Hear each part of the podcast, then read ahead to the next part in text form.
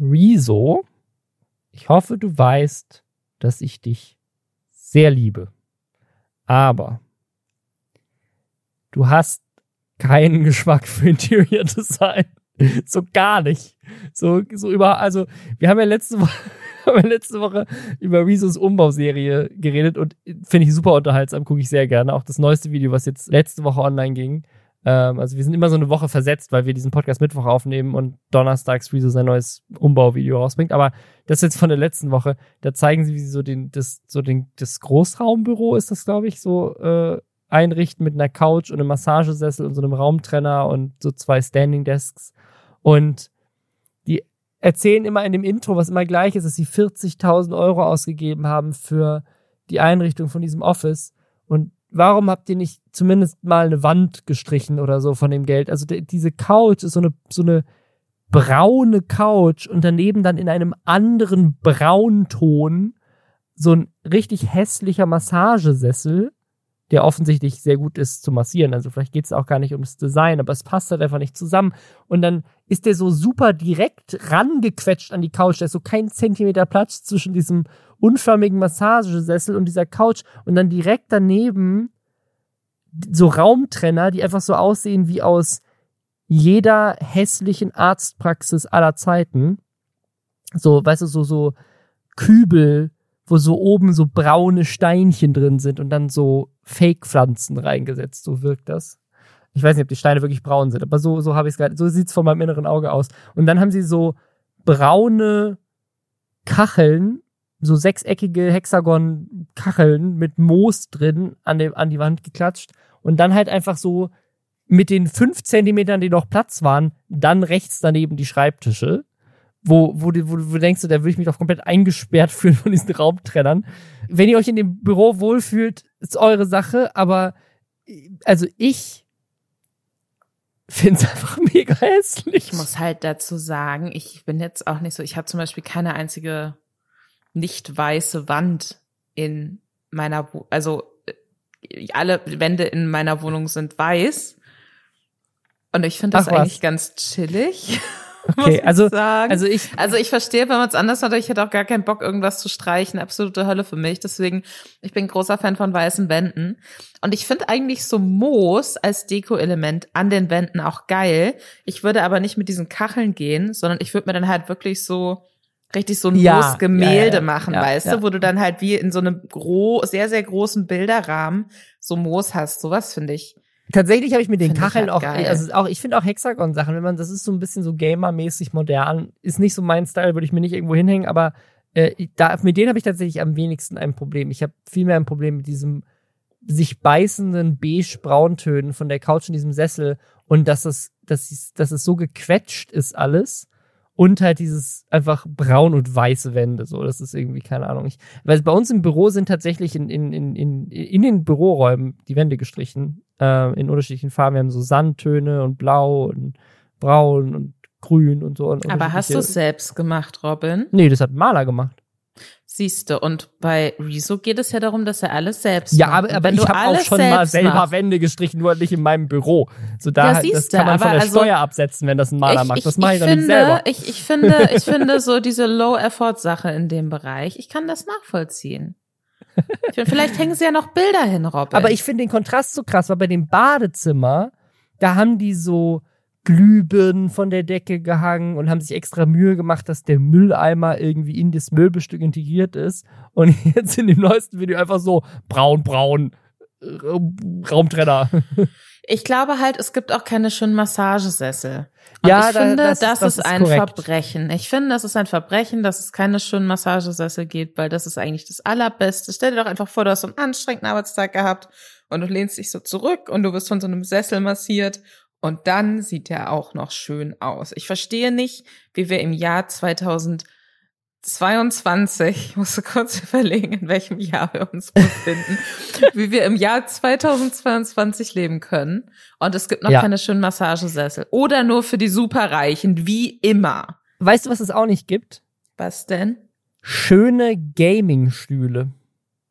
Alle Gaming-Stühle müssen immer hässlich sein. So, das, meine Ex-Freundin und ich hatten ja ganz oft so ein Thema, weil unsere Wohnung halt echt so nach unserem Geschmack designt ist. Und das Einzige, was immer nicht reingepasst hat, ist mein Stuhl. Aber ich bin halt auch einfach fast zwei Meter groß und kann nicht auf einem normalen Schreibtischstuhl setzen. Ich brauche so einen so einen Gaming-Stuhl und diese, diese, also generell Bürostühle, die so ein bisschen ergonomisch sind und ein bisschen größer und Armlehnen haben und so, sind immer hässlich. Ähm, also es gibt so ein paar, also vor allem sind die auch immer so RGB, so, weil warum, warum muss immer alles leuchten oder in irgendwelchen bunten Farben gemacht sein? Warum gibt es nicht einfach so einen schönen Stoff Gaming-Stuhl, der nicht irgendwie aus leuchtendem Leder gemacht ist? Und eventuell ist da eine weitere Lester-Schwestern-Business-Idee. Wir bringen einfach eine Line aus schönen Massagesesseln und schönen Gaming-Stühlen raus. Das klingt aber auch so ein bisschen anrüchig. Hey, wolltet ihr schon immer mal schöne Massagesessel haben? Geht auf geschmackvoller-scheiß.de und kauft sie bei uns. Warte mal, warte mal. Geschmackvoller minus scheiß.de. Gibt's noch die Domain? ja, nice. Dann, dann, sichern wir uns die jetzt und dann werden wir richtig reich. Und damit willkommen beim großen Entrepreneur-Podcast Lester Schwestern. Mein Name ist Lisa Ludwig. Äh, der lachende, sehr große Mann ist Robin Blase. Ich bin Journalistin, Autorin. Er ist ein echter YouTube-Star und hat eine Produktionsfirma. Ich finde, wir sollten eigentlich alle unsere Jobbezeichnungen, die wir Alles. schon mal hatten. Wir mhm. haben letztes, letzte Folge ja schon damit angefangen. Äh, wir machen das jetzt einfach. Es kommt jede Woche was Neues dazu.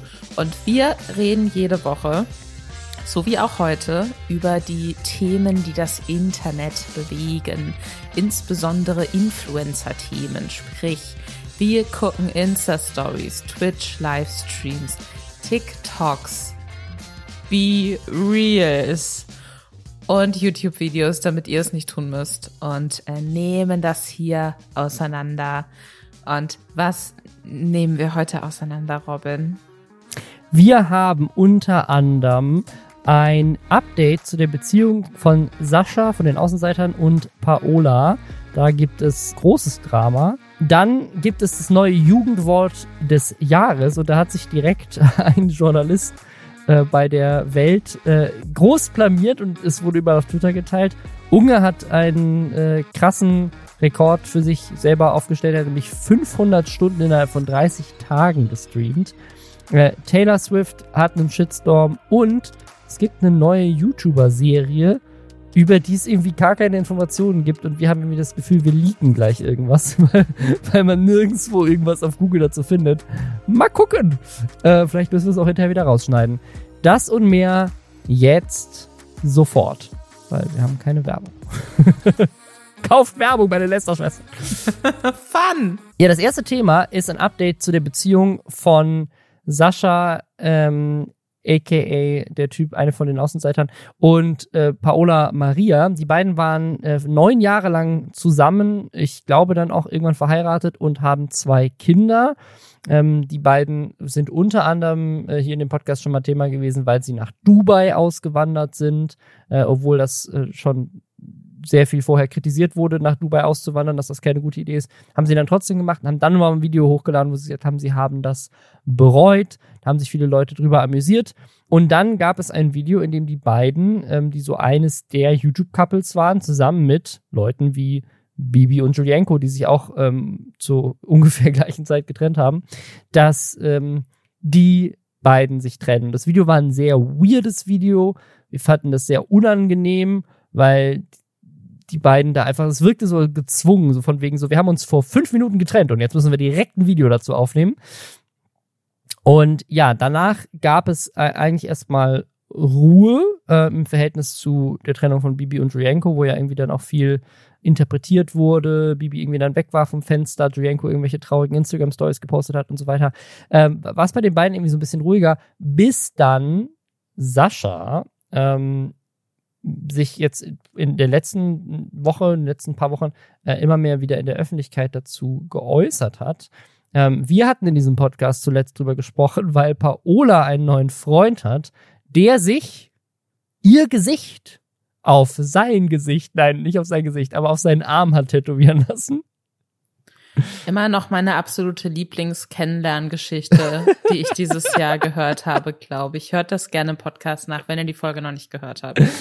Ja, auf jeden Fall, also deswegen, da, da, da passiert einfach viel in deren Leben. Also da ist einfach viel los.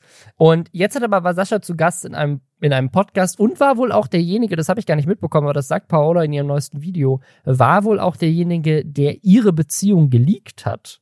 Also anscheinend war es Sascha, wenn ich das richtig verstanden habe, der als erstes ein Foto von diesem Tattoo geteilt hat. Oder vielleicht war er nicht der, vielleicht war er nicht der Erste, aber er hat es zumindest geteilt, nachdem es vielleicht jemand anderes geleakt hat und hat es dadurch verbreitet und damit, damit war klar, okay, es geht hier um Paulas neuen Freund. Auf jeden Fall ähm, hat er es, hat er es, hat er es selber verbreitet und hat dann halt in dem Podcast jetzt zuletzt sehr private Sachen über ihre Beziehung gesagt und das hat wiederum ausgelöst, dass Paola sehr viel Shit abbekommen hat. Ähnlich wie Bibi äh, bei Julienko, wo ja auch unglaublich viel negative Kommentare zu ihr kamen und alle irgendwie Julienko gefeiert haben, obwohl eigentlich, glaube ich, soweit ich weiß, keiner von beiden jemals irgendwie gesagt hat, wer sich jetzt von wem getrennt hat oder wer schuld ist, in Anführungszeichen, was immer Blödsinn ist bei Beziehungen. Da müssen beide Leute glücklich sein. Da gibt es nicht wirklich Schuld. Also es sei denn, jemand hat jetzt irgendjemand betrogen vielleicht. So. Aber auch das sind Dinge, die man nicht weiß, die reininterpretiert wurden, einfach nur, weil es irgendwelche Paparazzi-Fotos angeblich gab. Also Bibi ist auf jeden Fall da irgendwie die gewesen, die, die immer noch bis heute viel Shit abbekommen weil hat. Und das ist jetzt Julienko, das möchte ich kurz einwerfen, Julienko ja. sich natürlich auch extrem in so eine Opferrolle gestürzt ja. hat und das ja, so ja.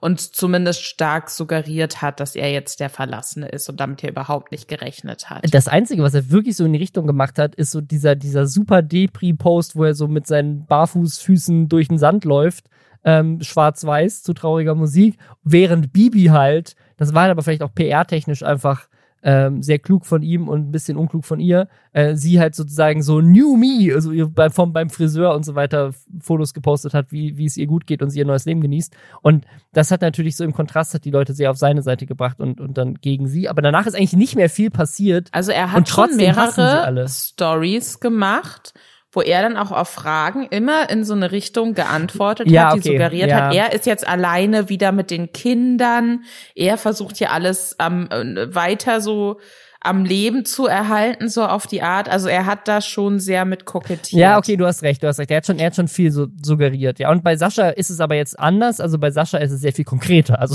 Sascha hat wirklich in dem Podcast einfach gesagt, die ja. Bitch. So, also ähm, nicht wortwörtlich, aber ungefähr so. Und dadurch hat sie, hat sie halt einfach extrem viel Hate abbekommen und hat sich dadurch jetzt gezwungen gefühlt, ein eigenes YouTube-Video zu machen, ähm, und nicht nur das, es sind quasi zwei Sachen parallel passiert.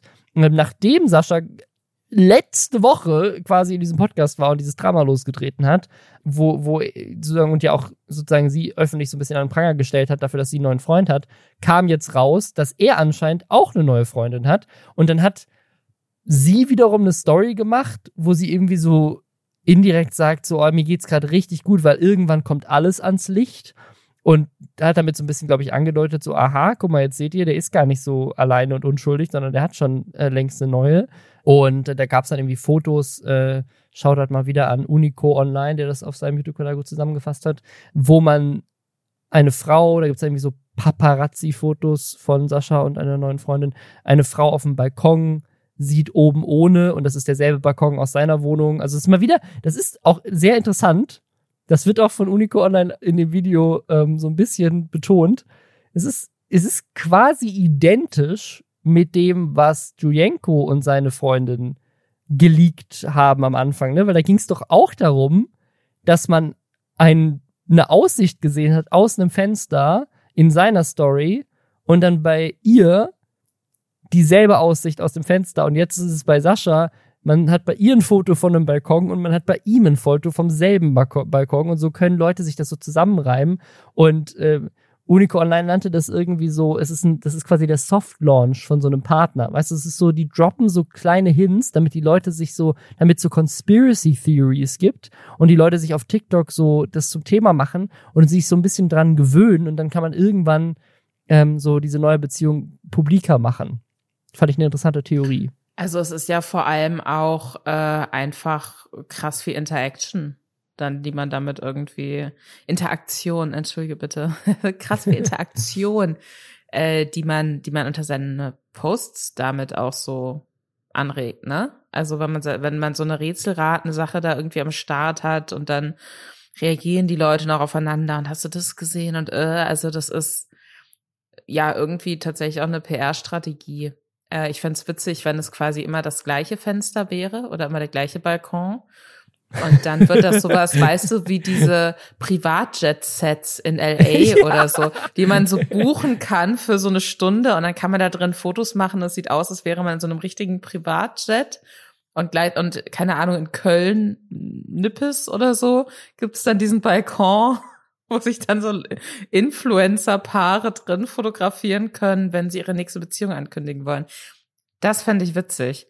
Was ich ganz krass fand an diesem Video von Paola, ist, wie viel Persönliches sie da von sich geteilt hat und wie verletzlich sie sich auch gezeigt hat in dem Video. Und ich muss sagen, das macht Sascha nicht wirklich sympathisch. Also ich kenne sie beide nicht wirklich persönlich, sind uns bestimmt irgendwann mal auf irgendeinem Video-Day oder was weiß ich über den Weg gelaufen, aber ich kenne sie jetzt nicht und ich muss sagen, ich habe extrem viel Mitgefühl gehabt, nachdem ich ihr Video gesehen habe. Und ähm, ne, man weiß es natürlich nicht, weil, sie, weil man es jetzt auch nur aus, aus, ihrer Perspektive irgendwie hört. Aber ganz ehrlich, das Fazit von mir nach dem Video war so, ja, äh, gut, dass sie ihn verlassen hat und der Typ ist ein Arsch. Ähm, und das sind auch so ein bisschen das, was die Kommentare unten drunter sind. Also Dagibi hat zum Beispiel kommentiert, so, du hast alles richtig gemacht und so. Also da, ähm, gab es dann viel Support auch von, von anderen Creatoren an, an sie. Was ich da halt irgendwie besonders krass fand, äh, war halt, also Sascha hatte ja in, in so einem Videopodcast, wo er zu Gast war, hatten wir auch ausführlich drüber gesprochen in der letzten Folge, wo wir über die beiden gesprochen hatten, irgendwie noch gesagt, äh, er hätte sich in so eine Frauenrolle gedrängt gefühlt oder so, weil sie halt deutlich mehr unterwegs war beruflich als er, weil sie halt einfach den ja, klar, Außenseiter, ganz großes YouTube-Ding gewesen, aber ist eben auch schon ein bisschen her und sie ist da deutlich größer jetzt. ja, ja, ja. Und wie sie da jetzt aber in dem Video, was sie dann kürzlich veröffentlicht hat, auch auf alles eingeht, was er irgendwie geäußert hat bisher ja. so öffentlich und da versucht so Sachen klarzustellen, dann aber auch so fast sich entschuldigt dafür, dass sie halt beruflich mehr unterwegs war. Ne? Irgendjemand muss das Geld ja verdienen, so und dieser Sascha war es offensichtlich nicht mehr. Äh, und dann noch erzählt, sie hätte aber vorher immer noch eingekauft äh, und hätte dann noch jemanden irgendwie besorgt. Klingt, als wäre dann eine Nanny irgendwie noch mit hinzugezogen worden oder so, damit er sich nicht alleine um die Kinder kümmern muss. Ja, das klang, also, also da, das, das, also das, das ist das, was ihn so unsympathisch, finde ich, auch macht in diesem Video, ist, er wirkt halt wirklich wie so ein, gerade in Kombination mit diesem Podcast, wie so ein weinerlicher Typ, der sich irgendwie beschwert, dass seine Frau ihn verlassen hat, sagt aber in diesem Podcast wohl ziemlich fragwürdige Sachen.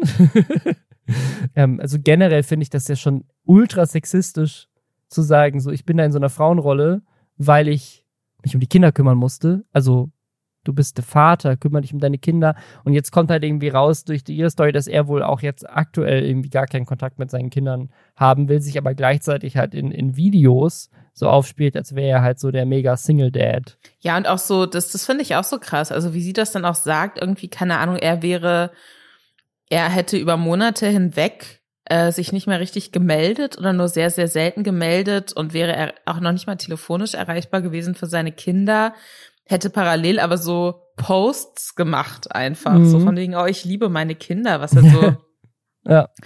also was ich äh, komplett absurd finde. Und wir wissen jetzt natürlich, ne, es ist jetzt ihre Seite, aber ich finde auch, wie sie in dem Video rüberkommt und wie sie ja auch stellenweise wirklich wirkt, als würde sie gleich anfangen zu weinen und auch so ehrlich so aufgebracht wirkt und so. Mhm. Ich bin versucht, da weiterhin auf ihrer Seite zu sein. Ich war das letzte Mal, als wir darüber gesprochen hatten, schon mehr auf ihrer Seite, muss ich ganz ehrlich sagen, weil ich Sascha in diesem Podcast extrem unsympathisch fand. Wie du ja auch. Äh, ja. Äh, aber das, das Video, das fand ich wirklich sehr interessant und ähm, ich finde, das gibt auch nochmal ganz anderen Einblick, wie so nach außen hin, was man ja viel in Posts mitbringt, so oh, die glücklichen Influencer-Eltern und so. Das, da kriegt man so ein bisschen so einen Einblick, wie das halt dann in der Realität vielleicht auch ja, ja. ganz anders ist. Und das finde ich sehr spannend, aber auch sehr traurig, muss ich sagen. Also ich würde einfach jedem Mann empfehlen, sich dieses Video von Paola anzugucken. Einfach generell so. Ähm, und vor allem jeder, der irgendwann mal Kinder haben möchte oder hat. Würde ich einfach generell, ist meine Empfehlung an euch. Guckt euch das mal an. Sie hat jetzt den perfekten Partner, der ihr Gesicht auf dem Arm hat. Wir wünschen, wir wünschen ihr alles, das, alles das Gute. Ein, das ist das, was ich so, oh Gott, also was, das hört sich, also ich meine, ne, der Sascha hat ja auch in diesem Podcast wohl Sachen gesagt, das hatte ich irgendwie beim letzten Mal gar nicht so auf dem Schirm, aber sie hat das jetzt nochmal betont, dabei ist, keine Ahnung, ob ich es beim letzten Mal überhört habe oder was weiß ich, aber dass er gesagt hat, dass er keine Frau mehr will, die in der Öffentlichkeit steht und sich lieber einen Rohdiamanten nimmt und ihn sich so schleift, wie er für ihn am besten passt. Was ist das denn bitte für eine toxische Aussage? Und von dem Typen direkt zum nächsten, der sich ihr Gesicht auf den Arm tätowiert, klingt jetzt nicht so gesund, aber who knows, ich wünsche Ihnen das Beste. Ganz ehrlich, Sascha, wer glaubst du, wer du bist? So eine Frau ist kein Objekt. Menschen sind keine Objekte. Und ich, ich finde das wirklich, ich finde das super eklig. Und ich weiß nicht, ob das so ein Weltbild ist oder so ein Partnerschaftsbild ist, äh, was man, was man bekommt, wenn man schon sehr, sehr jung ne, einen gewissen Fame hatte und da von allen so ne, in die Höhe gehoben wurde als Teil der Außenseite und was weiß ich, ob man dann einfach glaubt, dass die Welt einem zu Füßen liegt und dass sich die Welt um einen herum komplett an ihn so anpassen muss. Aber so klingt's für mich ein bisschen. Und ich glaube, man kann jeder Person, die sich davon distanziert und dann gegebenenfalls auch die Reißleine zieht und sagt, so, vielleicht sollten wir nicht mehr zusammen sein, weil für mich passt das nicht so gut, kann jeder Person nur dazu beglückwünschen. Ähm, selbst wenn der neue Partner fragwürdige Tattoos hat. Mal gucken, wie es läuft. Weißt du, wo man auch ideal einen neuen Partner finden kann? Bin mir nicht sicher, deswegen bin ich für immer Single, aber sag's mir. Auf der Arbeit. Ah, schwierig. Denn auf der Arbeit smasht es sich am besten. Da kann man am besten smashen auf der Arbeit. Möchtest du hier eine kleine private Geschichte erzählen, Robin, oder was ist, ist bei dir was passiert? Nee, nee, nee. Äh, ich, ich möchte, jawohl, ich habe mit meiner Ex-Freundin zusammengearbeitet, aber nee, ähm, das, äh, ich wollte eigentlich hier darauf eingehen, dass ähm, Smash das neue Jugendwort des Jahres ist und äh, anscheinend einige Leute das äh, falsch verstanden haben, was das bedeutet. Ähm, unter anderem der Weltjournalist, der in der Live-Fernsehsendung das Wort gebrauchen wollte, um zu zeigen, wie es funktioniert und dabei hat sagt, er würde sehr gerne mit seiner Kollegin ähm, die, also mit, mit der ist er mit der sehr gerne smasht im Studio, die halt neben ihm steht und moderiert gerade in dem Moment. Ähm, es ist einfach so ein gutes Video. Ich, ich finde es aber auch interessant, also ich, ich meine, Smash, also es wird ja trotzdem auch dann, als es so aufgeklärt wird, so von wegen, ja, nee, das heißt jemanden abschleppen oder so, ja, also das nee, heißt, das heißt doch eigentlich abschleppen. jemanden bumsen so. Und ich verstehe nicht, warum man dann nicht einfach, warum man das nicht sagen darf bei der Welt. Ich dachte, bei der Welt sind sie so für die Meinungsfreiheit und Freiheitskämpfer und Worte dürfen nicht verboten werden und so weiter und so fort. Dann kann man doch auch mal ficken sagen, oder? Welt online. Das wird, das wird der Clip für die Instagram-Story, die wir posten. Einfach nur der Super, Satz, bitte. da kann man noch mal ficken sagen. So einfach nur so rausgeklippt. Fertig.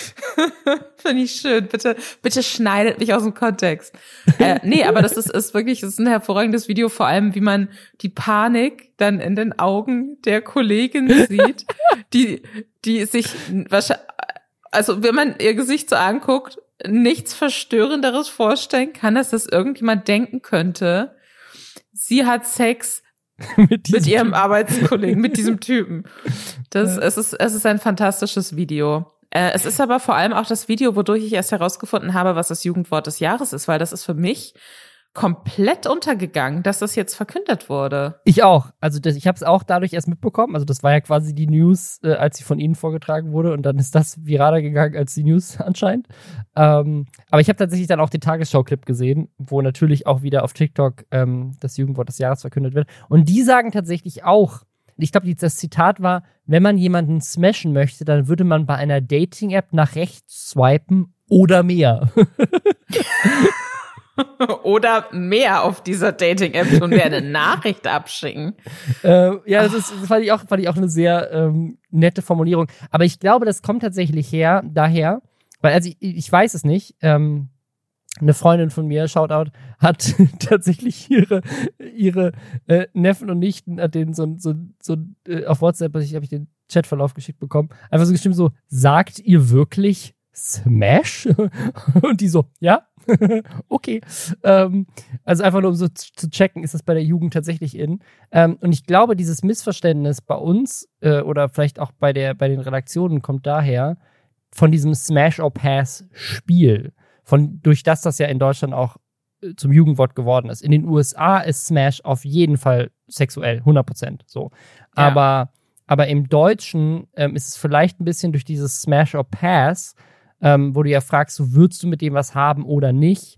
Ähm, vielleicht tatsächlich sozusagen dieses Links-Rechts-Swipen mit Tinder und so, dass in dem Kontext das so verstanden wird, wie Smash heißt nur, ich mag die Person und Pass heißt, nee, mit der würde ich nichts anfangen und dass daher dieses kommt so, ich würde die daten. Aber glaubst du das? Oder also weil, weil meine Vermutung wäre eher, dass, äh, das halt von der Tagesschau und, und von der Welt so umschrieben wird, damit sie nicht äh, Sex haben sagen das, müssen. Das kann halt auch sein, ja. Ich weiß es nicht. Aber es ist, ja, ich, also ich kann ich kann's, ich kann's mir so erklären oder durch Brütheit, ich weiß es nicht. Ich, also, ja, also schreibt, wenn ihr jung seid und diesen Podcast hört, dann schreibt uns doch gerne. Benutzt ah, ihr Smash? Also wir haben früher Sprache. noch Wegflanken gesagt. Wegflanken. äh, ja, was, äh, ja, aber was, was wäre denn tatsächlich, also Wegflanken, okay, was wäre denn sonst noch so ein Millennial-Begriff, den man nutzen würde oder den man damals genutzt hätte. Weißt du, was ich immer ganz furchtbar fand? Und da habe ich aber auch das Gefühl, das ist eher so ein, das ist so entweder alte Millennials oder davor noch. Poppen. Das fand ich immer oh, ganz schrecklich. Poppen ist ganz schlimm, ja. Das, ja, das ist wirklich, das ist so ein Hass, da kriegst du eine Gruselgänsehaut irgendwie. Ja, ich bin auch, ich bin, ich, ich bin auch überhaupt kein Fan von Vögeln. Ja, das mag ich auch nicht. Das ist, das ist, pass auf, das ist der, das ist der Clip für Instagram. Robin, ich schwöre, das ist der Clip für Instagram. Instagram. Ja, oh folgt, folgt dem Lester-Schwestern Instagram-Account ah. für lustige Snippets aus der Folge, die komplett aus dem Kontext geschnitten werden. oh mein Gott. Äh, ja, was ist, ist, ich bin mir auch immer nicht so, so also miteinander schlafen finde ich auch immer so ein bisschen unsexy irgendwie. Liebe machen. Oh. Oder ähm, Geschlechtsverkehr ist natürlich auch einfach. Äh, Verkehr haben. Verkehr. Ohne das Geschlecht, einfach ja. nur so Verkehr haben. Das ist auch immer so richtig so, oh, danke, Herr Doktor. Äh, ja, schwierig. Schickt uns eure Lieblingsworte für Sex. Das finde ich auch Aber gut. ohne dazugehörige Fotos bitte, die möchten wir nicht sehen. Nee, da sagen wir Pass. Da sagen wir Pass. äh, ja, wer, wer äh, gepasst hat, ähm, ein Leben zu haben, ähm, im letzten Monat ist Unge. Äh, Unge hat ähm, in den letzten 30 Tagen über 500 Stunden lang auf Twitch gestreamt. Das sind, wenn man das durchrechnet, äh, 16 Stunden pro Tag im Durchschnitt. Was ich irgendwie inkonsequent finde, weil wenn du schon bei 16 bist, warum dann nicht auch direkt 24? Also, das ist ja wirklich, also wenn, wenn, du, wenn, wenn du von acht Stunden Schlaf ausgehst am Tag, heißt das ja wirklich, der hat quasi 16 Stunden gestreamt und ist dann instant ins Bett gegangen und am nächsten Tag aufgestanden und instant den Stream wieder angemacht. Das stimmt aber gar nicht. Er hat nämlich ganz oft sich auch beim Schlafen gefilmt. Deswegen weiß ich gar nicht, wie diese Lücke von acht Stunden pro Tag im Durchschnitt entsteht. Wahrscheinlich, wahrscheinlich hat er tatsächlich 24 Stunden gestreamt und einfach ein paar Tage mal innerhalb der letzten 30 Tage ab und zu mal den Stream auch einfach mal ausgehabt, damit er mal eine Pause hat beim Schlafen. Ähm, davon gefilmt zu werden. Aber ich finde sich so beim Schlafen Stream äh, Film, das ist so ein bisschen, das ist so cheaten.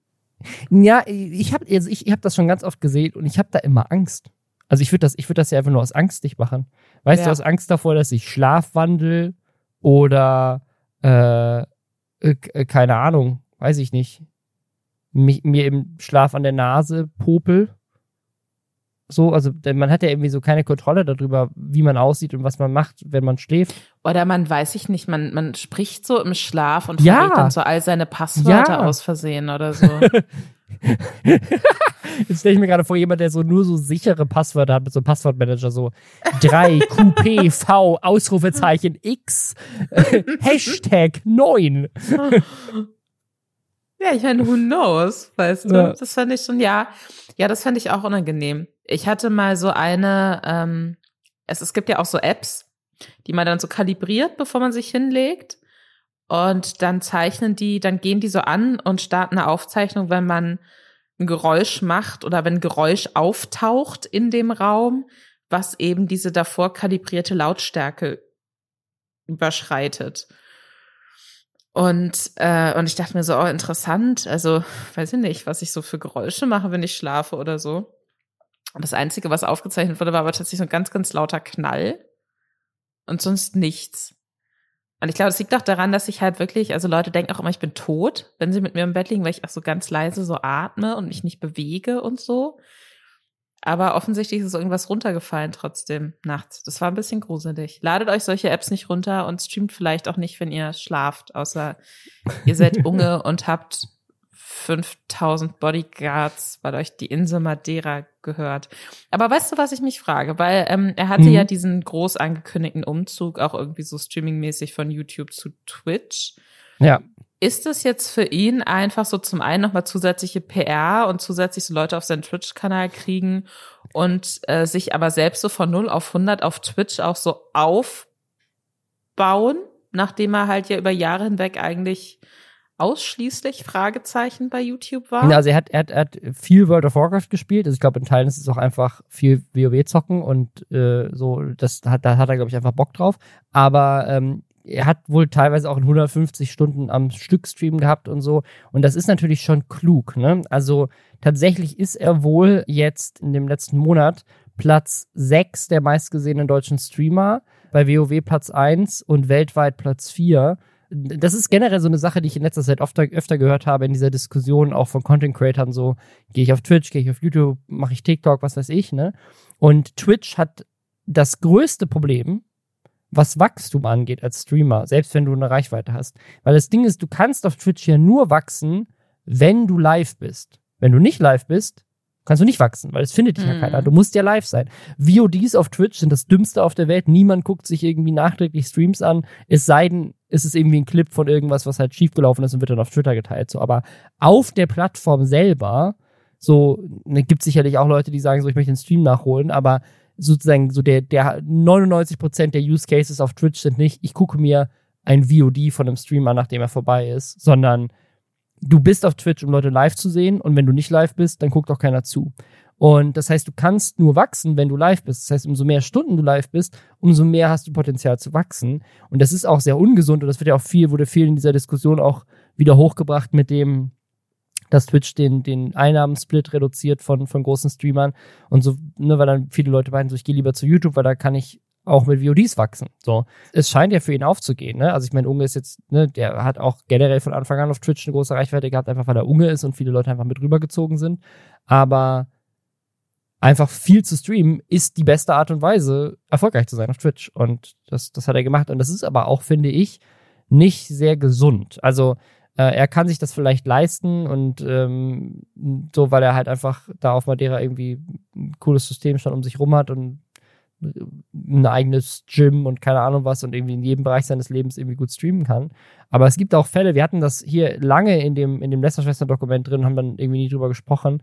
Und zwar ist im August diesen Jahres ein Twitch-Streamer zusammengebrochen, live, also er musste irgendwie abbrechen, dann kam der Notarzt, äh, Noah Z28, ähm, der ist relativ klein, er hat irgendwie so 72.000 Follower auf Twitch, also ist jetzt auch nicht gerade klein, der ist auf TikTok ein bisschen größer.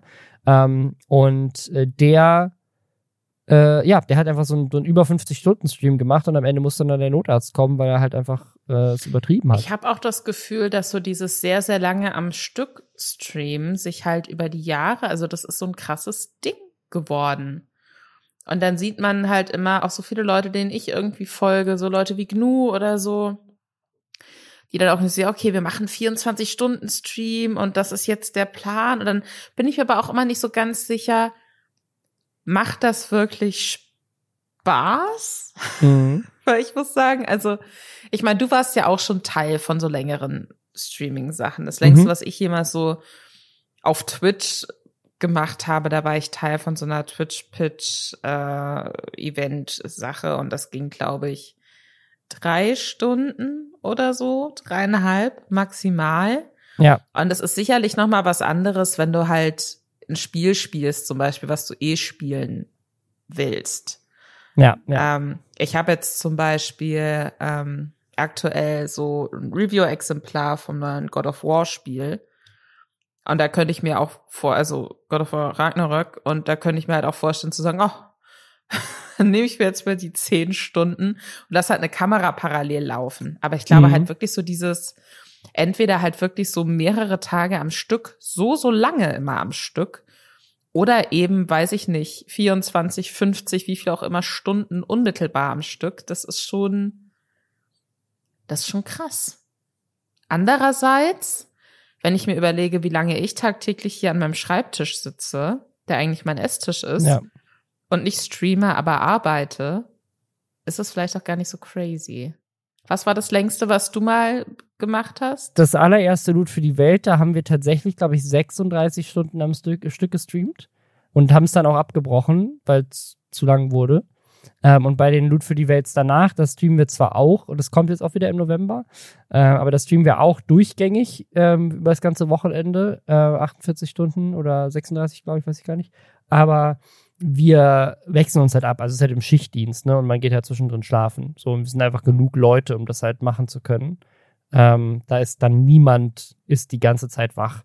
Manche sind trotzdem ein bisschen ungesund viel wach und ziehen halt dann auch mal ein bisschen länger abends durch und schlafen dann nicht so viel am nächsten Morgen, aber ähm, das ist halt auch ein sehr zeitlich begrenztes Ding. Es ist halt es ist einfach genug Leute da, wenn man schlafen gehen will, gibt halt schlafen, ne? Gibt es einen Streamer, den du dir 16 Stunden, oder eine Streamerin, die du dir 16 Stunden am Stück oder eine andere Person, sagen wir irgendeine Person. Welche, welcher Person würdest du 16 mhm. Stunden dabei zugucken, wie sie etwas tut? Und was würde die Person tun müssen, damit du ihr 16 Stunden dabei zuguckst? Also neulich, als ich krank war, habe ich einmal die komplette Herr der Ringe und Hobbit-Reihe irgendwie innerhalb von zwei Tagen durchgeguckt. Also wahrscheinlich eher. Das zählt nicht. Es, es muss eine Person ähm, sein, die etwas, die etwas tut. Nee, ich glaube nicht. Also was ich tatsächlich schon mal gemacht habe, ist, keine Ahnung, wenn eine neue äh, Season bei Path of Exile, ein Spiel, was ich sehr gerne spiele, äh, launcht, dass ich dann, ähm, kann das launcht dann irgendwie um neun und dann habe ich da, zocke ich da irgendwie bis, keine Ahnung, zwei Uhr morgens oder so und dann am nächsten Tag wieder. Da kann ich mir schon vorstellen, dass ich an einem, weil dann lasse ich so den Stream parallel laufen, um auch zu gucken, was so, wie das, wie das Spiel, wie die neue Season bei anderen Leuten so ankommt, was die so machen und so. Und dann läuft der quasi so Second Screen mäßig mit. Ähm, und da habe ich, glaube ich, schon denselben Streamer mal einfach dann parallel über so ein Wochenende hinweg wahrscheinlich schon mehr als acht Stunden angeguckt. Aber nenn doch mal Nami jetzt, Robin. Ja, das sind halt, das sind halt so unterschiedliche Leute, die jetzt keinem irgendwas sagen, es sei denn, sie spielen Path of Exile. So, das ist. weißt du, Robin, ich glaube, du brauchst, du, du musst dich mehr trauen, auch mal creepy zu klingen. Ich habe damit ja gar kein Problem. ja, schon mehrfach. Wem würdest du denn Podcast, so lange angucken? Und was muss die Person ähm, machen, wenn das. das ist eine gute Frage. Ähm, ich glaube, ich könnte mir so eine Nahaufnahme von so ähm, Conan Farrells Gesicht ganz gut vorstellen der dann immer so abwechselnd so irritiert mhm. ist oder betroffen, weil ich, ich mag, was er mit seinen Augenbrauen einfach macht. Das finde ich super faszinierend. Vielleicht kriegt man da noch so ein bisschen ASMR oder so mit rein. Das würde ich mir, das würde ich mir angucken. Äh, 16 Stunden ASMR mit Colin Farrell. Geil. da weißt du jetzt auch nicht mehr. Es ist so betroffene, betroffene Stille. Ja, ich glaube, ich glaube, ASMR macht mich manchmal schon nach 10 Minuten wütend. Ich könnte mir das nicht so lange gucken. ich find's super entspannt. Ich find's richtig, richtig geil. Fast so geil wie den neuen Taylor Swift-Song. Jetzt habe ich eine Überleitung gebaut. Wow. Äh, Taylor Swift hat ein neues Album rausgebracht, was ich noch nicht ganz gehört habe, weil ich kein Taylor Swift-Fan bin. Aber ich muss sagen, ich bin komplett hängen geblieben auf diesem Anti-Hero-Song. Mhm. Und, und ich höre den ähm, seit, weiß ich nicht, zwei Tagen fast ununterbrochen. Und weil ich aber klug bin, höre ich den zwischenzeitlich immer über Kopfhörer damit meine Nachbarn nicht die Polizei rufen. äh, ja, äh, ich, finde ein guter Song. Er holt mich irgendwie ab. Was ich aber auch in dem Moment äh, direkt mitbekommen habe, als das Musikvideo dazu online gegangen ist, weil ich äh, vielen so Popkulturmenschen auch einfach auf Twitter folge, es ist, dass es da einen ziemlichen Shitstorm gegen Taylor Swift gab, wegen dem Musikvideo zu Anti-Hero. Denn äh, das hat sie geschrieben und da hat sie auch Regie geführt und natürlich sieht man sie aber auch vor der Kamera. Und äh, der Song selbst ist ein bisschen so eine ironische Auseinandersetzung dessen, was so ihre Probleme sind oder auch so ihre Ängste sind, aber wie auch Menschen sie so wahrnehmen oder was ihr immer so vorgeworfen wird. Und dann gibt es eben so verschiedene Szenen auch in dem Video, die darauf anspielen. Und es gibt eine Szene, die spielt offensichtlich auf ihre ähm, ja, Essstörung an oder Probleme mit ihrem Körperbild. Darüber hatte sie, glaube ich, in dieser einen Netflix-Doku, die es äh, diesmal von ihr gab, Miss Americana oder so, die ganz mhm. interessant war tatsächlich. Das gesprochen, oder so? Ist das Netflix? Dass sie halt manchmal Probleme hat, was zu essen oder immer so sich, sich dann einredet, sie muss jetzt hungern, damit sie gut aussieht und so. Ne? Also wirklich sehr, sehr traurig irgendwie. Und es gibt diese Szene in dem Musikvideo, so gegen Mitte, wo man sie quasi sieht, wie sie in so einem Badezimmer steht äh, und auf die Waage steigt. Und dann sieht man nur so ihre Füße Könnt ihr wahrscheinlich auch auf eine von diesen Fußfetisch-Seiten wiederfinden, I guess, die es im Internet zuhauf gibt. Äh, und auf dieser Waage taucht dann einfach nur so das Wort Fat auf. Und ähm, da gab es Kritik auf Twitter gegen. Und äh, auch viele Leute, die äh, Taylor verteidigen, aber eben auch die Aussage unter anderem von der Twitter-Userin Shira Rose, die äh, sagt, ich übersetze das jetzt hier mal irgendwie so ein bisschen simultan. Ähm, in Taylor Swifts Musikvideo, wo, wenn sie runterguckt auf die Waage, wo dann einfach nur äh, Fett steht. Das ist ein äh, furchtbarer Weg, quasi ihre ihre Probleme mit ihrem Körperbild zu visualisieren. Fette Menschen ähm, müssen nicht erneut daran erinnert werden, dass äh, dass es die größte Angst von jeder einzelnen Person ist, äh, wie sie auszusehen. Also wie fette Menschen, wie dicke Menschen auszusehen. Ähm, und das ist was als äh, dicke Person, was ich so ein bisschen fühle, muss ich sagen. Also so dieses so, es ist ein komisches Gefühl zu wissen, dass selbst wenn Menschen immer sagen, nee, aber du siehst doch so toll aus, oder guck mal auf dem Bild, du siehst so toll aus, und du bist doch hübsch und so.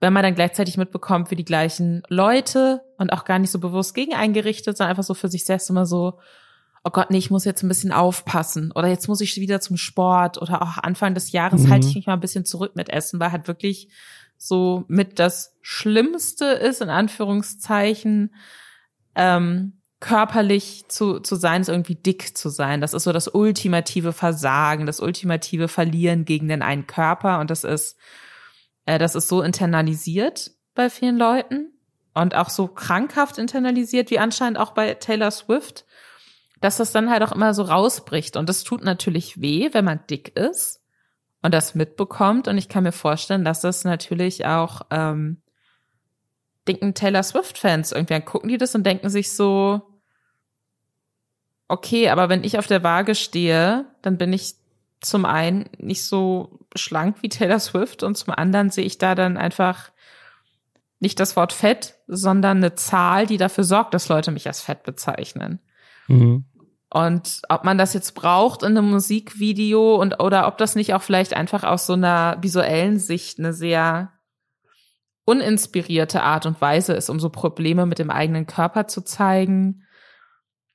Da verstehe ich die Kritik schon. Andererseits muss ich sagen, verstehe ich auch so ein bisschen die, die Leute, die sagen so, okay, aber sie hat ja selbst schon thematisiert, dass sie äh, Probleme mit ihrem Körperbild hat und, und dass sie da eigentlich raus will und darf sie dann nicht irgendwie künstlerisch verarbeiten, wie, was für ein krankes Körperbild sie hat.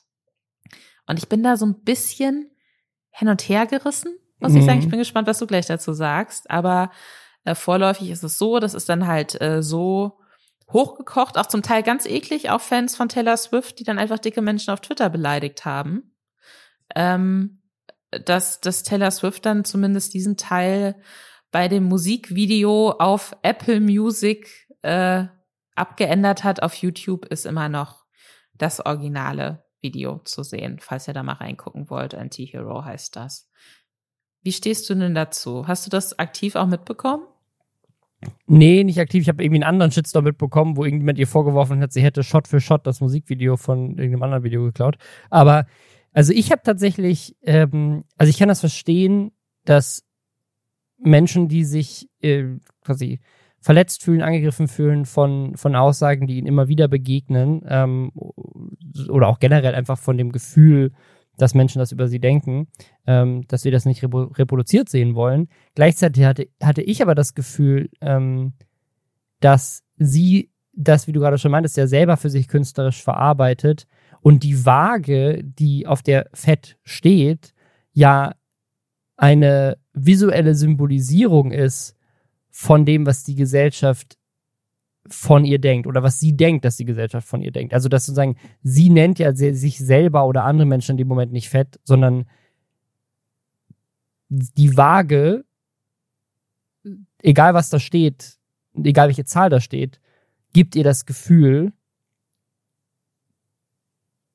dass, dass irgendwas mit ihr falsch ist und mit ihrem Körper genau, falsch ist. Genau, aber das, das ist ja der Punkt, ne? Also das ist ja die Kritik dass quasi da deutlich gemacht wird, okay, die größte Angst von ihr in diesem Moment, der sie jetzt dieses Bild gibt, ist dick zu sein. Aber das hat sie sich ja nicht ausgedacht. Also das ist ja tatsächlich ein, ein, eine gesellschaftliche Situation. Voll, voll. So. Aber da geht's ja einfach darum, das auch so abzubilden. So von wegen, okay, jetzt hier Taylor Swifts größere Angst ist auch fett zu sein. Man, man hätte das, da hätte das sicherlich anders machen können.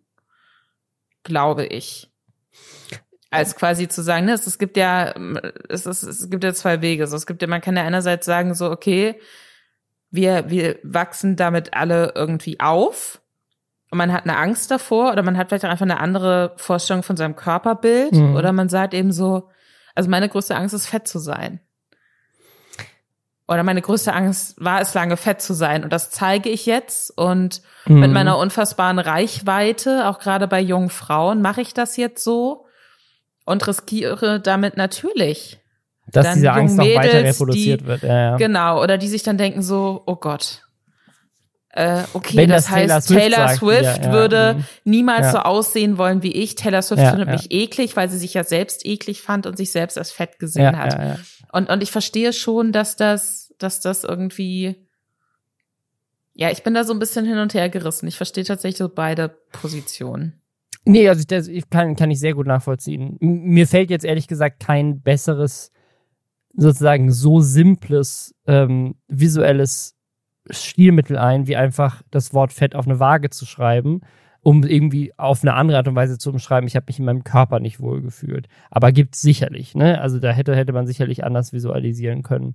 Das ist halt nur sehr prägnant aber es ist auf jeden Fall nicht bedacht, weil du hast schon recht. Also ich weiß nicht, ich glaube, Taylor Swift hat einige der krassesten Fanbases überhaupt, ne? Also sie ist ja einfach ähm, unglaublich beliebt. Und dieser, denn ich glaube, das neue Album war auch eins der meistgestreamten bei Spotify, oder war, glaube ich, das mhm. meistgestreamte bei Spotify jemals in der Zeit, ähm, also in der Zeitspanne. Ähm, also das heißt, sie ist schon äh, einfach super einflussreich und auch super einflussreich und bei vielen Frauen äh, noch mehr. Ich, ich glaube, es ist natürlich unfair,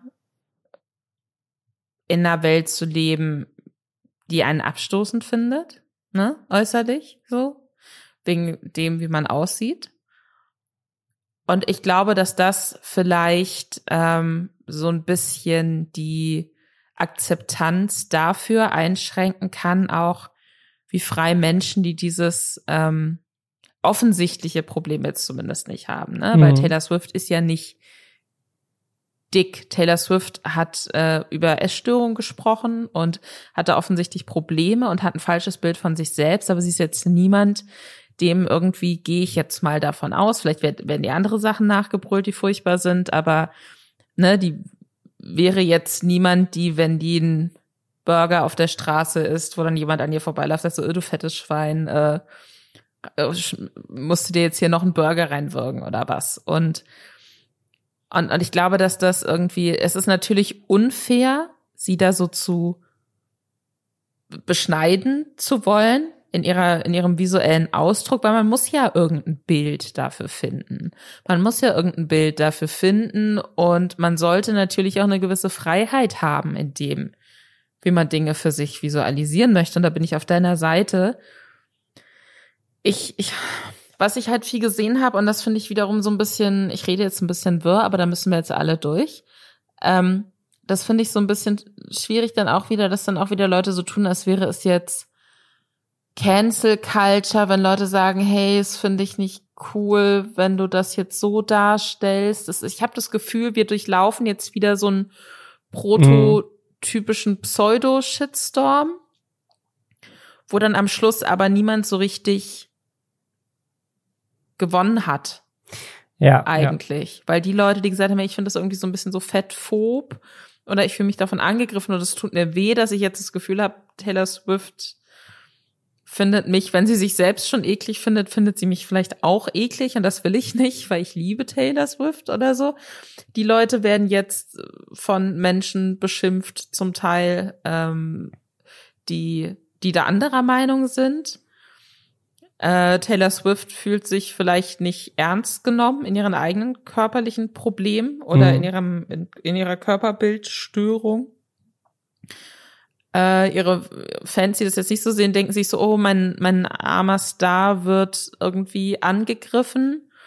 Und die Leute, die immer sofort dabei sind, wenn angeblich wieder jemand gecancelt wird, denken sich so, haha, die woke Femnazi-Meute, die dick sein, äh, nach oben halten, als wäre es das Beste, was man sein kann. Also ich finde diese Cancel-Debatte, finde ich finde das so, ich finde das so, also sehr vorhersehbar natürlich, aber es geht ja jetzt niemand her und sagt, ähm, man darf das Wort Fett nicht benutzen. So, wir verbieten euch das. Und Taylor Swift, wir hören jetzt deine Musik nicht mehr und gucken das Video nicht an, weil du, weil du da gesagt hast, irgend, irgendjemand oder du selber oder die Waage oder wer auch immer hätte ich, hat dich fett genannt. Sondern es geht ja darum, dass Leute sagen, hey, ich persönlich fände es schöner, das ist ja nicht canceln, sondern ich persönlich fände es schöner, einfühlsamer und verständnisvoller, wenn wir darauf achten würden, dass wir Menschen nicht wegen ihres Aussehens diskriminieren oder dafür sorgen, dass sie sich schlecht fühlen in einer Situation, wo ähm, gesellschaftlich das, das sozusagen eh schon passiert und wir das nicht noch mehr verstärken mit einem Musikvideo von jemandem, der mit zu den bekanntesten, beliebtesten Künstlerinnen der Welt gehört. Und das ist ja nicht canceln, sondern das ist einfach zu sagen, hey, du hast eine Verantwortung und du hast auch eine Verantwortung gegenüber von zum Beispiel, ja, also jetzt altersunabhängig, aber in dem Fall vielleicht nochmal explizit jungen Frauen, die sich nicht in ihrem Körper wohlfühlen, die das generell sowieso vielleicht über sich denken oder von anderen Leuten hören und die sich deswegen am Ende des Tages in ihrem Körper noch unwohler fühlen oder vielleicht deswegen erst anfangen, sich unwohl zu fühlen in ihrem Körper. Beides genauso schlimm. Und das einfach zu vermeiden, indem man irgendwie ein kleines Wort vielleicht nicht hinschreibt, sondern irgendwie sich was anderes überlegt. Das ist ja nicht canceln, sondern das ist einfach darüber nachzudenken, wie können wir alle miteinander so umgehen, dass es der mentalen Gesundheit von allen besser geht. Und das ist auch nicht, was dann als Gegenargument immer wieder kommt, dass ja, das ist aber jetzt, jetzt sind das alles nur Slowflakes, jeder will einfach nur, dass alles verboten wird, was ihm ein schlechtes Gefühl geht. Nö, es geht hier ja nicht darum, dass man irgendwie sagt, so, nee, das, das Wort soll verboten werden, sondern in einem Musikvideo, was in einem Song auch nochmal zusätzlich von der Künstlerin, das ja eigentlich nur den Zweck hat, dafür zu sorgen, dass es Menschen gut geht. Also es ist ja jetzt nicht so, dass wir sagen, so nein, das in journalistischer Berichterstattung oder was weiß ich, darf, darf niemand das Wort fett benutzen, sollte man auch nicht, aber sozusagen, es geht hier um in einem Song von Taylor Swift, der nur einen Zweck hat, nämlich, dass Leute den hören, weil sie Bock drauf haben, die Musik zu hören, Musikvideo, was Leuten ein gutes Gefühl geben soll, ähm, da einfach drauf zu achten, dass es eben auch allen ein gutes Gefühl gibt. Das ist ja nicht canceln. Jetzt haben wir noch zum Abschluss ein Thema, was uns beide fasziniert und wo wir potenziell uns in heiße Gewässer begeben. Endlich mal wieder. Mal wieder. Und zwar haben wir beide eine Einladung bekommen zu einer Premiere, eine Kinopremiere, und dann dachten wir, aha, interessant. Es geht nämlich um eine neue Influencer-Serie äh, wir dachten auch erst, es wäre ein Film, aber es ist eine Influencer-Serie namens Toxisch. Und dann haben wir gedacht, hey, da können wir drüber reden, es gibt eine neue Influencer-Serie. Und dann haben wir das eben gerade gegoogelt. Und es gibt außerhalb dieser Einladung, die wir beide bekommen haben, keinerlei Informationen zu dieser Serie irgendwo, außer irgendwie so ein Eintrag auf, auf Crew, Crew United, was so eine Filmplattform ist, wo quasi so Mitarbeitende, Filmschaffende sich quasi so ihre Jobs eintragen. Und das ist eine neue Serie von, von Jonas Ems, der ja äh, in der Vergangenheit schon sehr, sehr erfolgreich war mit solchen Serien wie Krass Klassenfahrt oder wie heißt die andere? Also die hatten diese Partyserie noch irgendwie.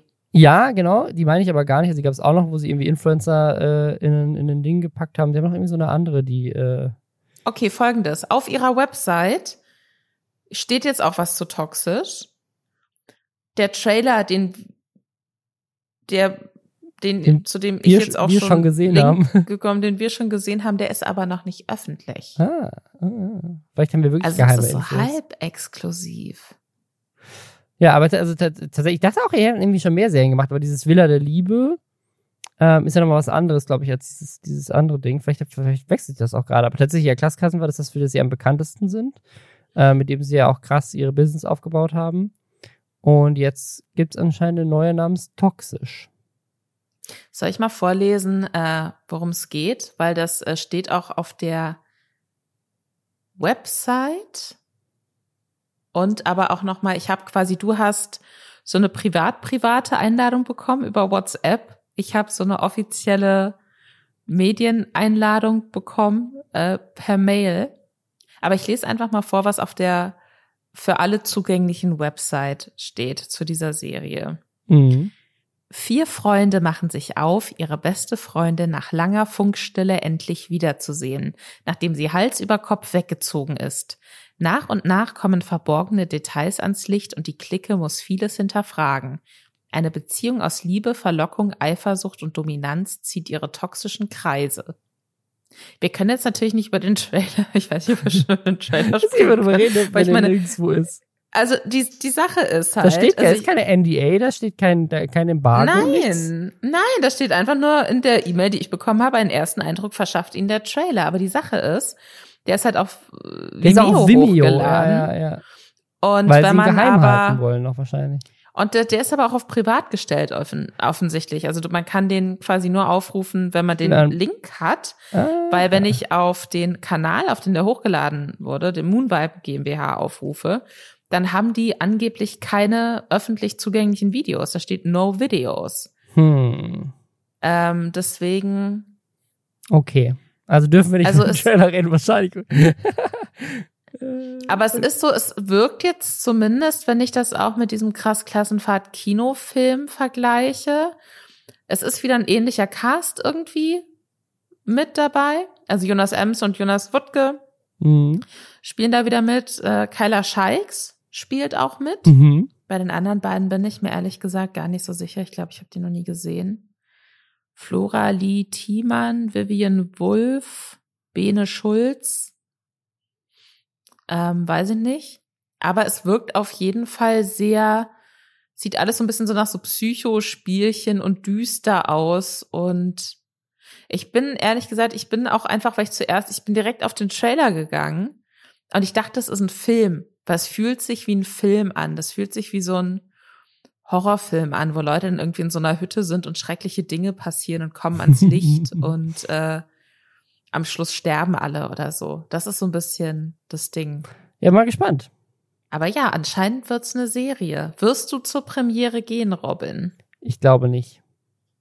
Aber nicht, also Warum? nicht, weil ich nicht, weil ich nicht, weil ich was gegen die Serie habe, sondern einfach, weil ich zu viel zu tun habe. Aber Ähm, ich kann tatsächlich, glaube ich, auch gar nicht, weil die Sache ist, dass jetzt gerade wieder so super viele Sachen, einfach so super viele Premieren und so passieren. Und äh, warte mal, ist ein Freitag. Äh, nee, da haben wir Halloween-Party im Büro. Da gehe ich lieber zur Halloween-Party im Büro, weil ich habe mir kürzlich so Kunstblut gekauft für eine andere Halloween-Party. Und ich habe unterschätzt, wie wenig Kunstblut ich für meinen Look brauche. Und jetzt habe ich einfach sehr viel Kunstblut zu Hause. Und wobei man wahrscheinlich auch auf diese Toxisch-Premiere mit sehr viel Kunstblut gehen könnte. Aber offensichtlich ist es ja so ein neuer, düsterer Psycho-Abschnitt im Leben von, im, im schöpferischen Sein von Jonas Ems und Jonas Wuttke. Mal gucken. Ich bin gespannt. Ich, ich würde mir das, ich weiß noch nicht, wie sehr ich Fan von schauspielenden Influencern bin. Ich glaube, unterdurchschnittlich doll. Aber ähm, ich finde die Prämisse, es sieht nach sehr viel Drama aus. Ich glaube, ich guck rein, sollte das irgendwann online sein, weil wann das offiziell startet, das ist, das steht auch nicht in meinem, in meiner Einladung. Alles ist sehr kryptisch, alles ist sehr geheimnisvoll. Wie aufregend, Robin. Wir werden es sehen und für euch gucken. Mal gucken, was passiert. Vielleicht taucht Robin Blasi ja auch irgendwo auf und er darf aber noch nicht drüber sprechen. So, er ist irgendwie so, so ein gruseliger Mann, der aus dem Wald kommt. Deswegen hat er die Einladung auch per WhatsApp-Nachricht bekommen und nicht per offizieller Pressemitteilung. Haltet die Augen offen. Dann hören wir uns nächste Woche wieder. Bleibt toxisch. Uhu. Ciao.